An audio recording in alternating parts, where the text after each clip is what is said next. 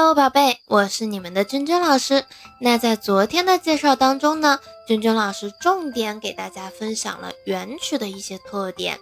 那我们之前呢，有给大家介绍过诗词，再加上昨天的元曲啊，我们用它的大概念曲来说，这三者之间究竟有什么样的区别啊？在这里呢，再和宝贝们区分一下。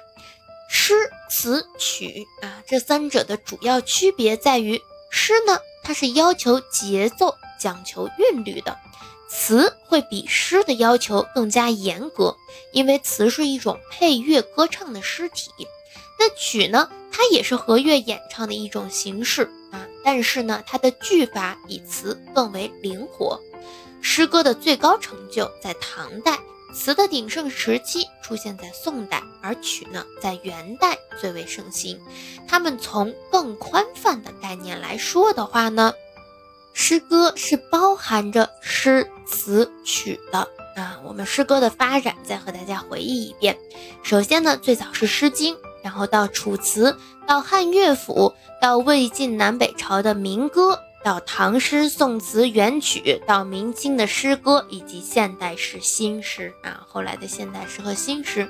所以这个发展过程啊，我们讲到今天为止，我们基本上已经把前面比较有代表性的一些特点都给大家介绍过了。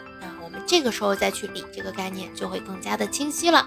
那我们今天呢，还会把其他的一些。文体给大家再做介绍啊，后面几次的这个分享都是会把一些我们剩下的常见的文体再做一个简单的了解。那我们现在呢就开始今天的分享吧。今天呀要给宝贝们介绍的是骈文，骈文是以字句两两相对而成篇章的一种文体，又称骈体文。这类文章呢常常用。四个字或者是六个字成句啊，所以也称四六文。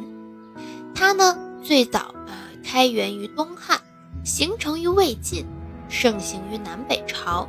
在语言形式上的特点是讲究骈偶，讲究声律，讲究用典，重视早饰。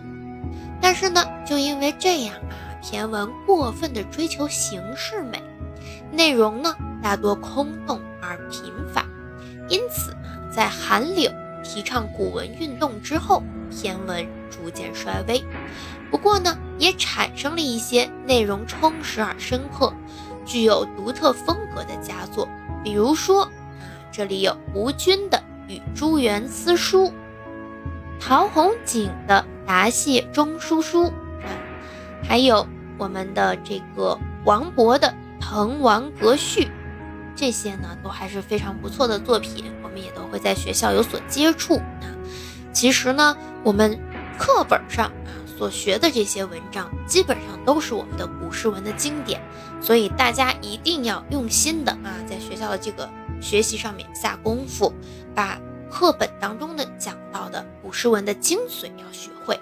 这样的话，你自己以后再去读一些古诗古文的时候，你会发现。轻松容易了很多，很多都是你第一遍看就能看个七七八八的啊，含义都能理解的。所以呢，我们在学校的学习一定要打好基础。那我们今天的分享呢，就到这里了，咱们明天见。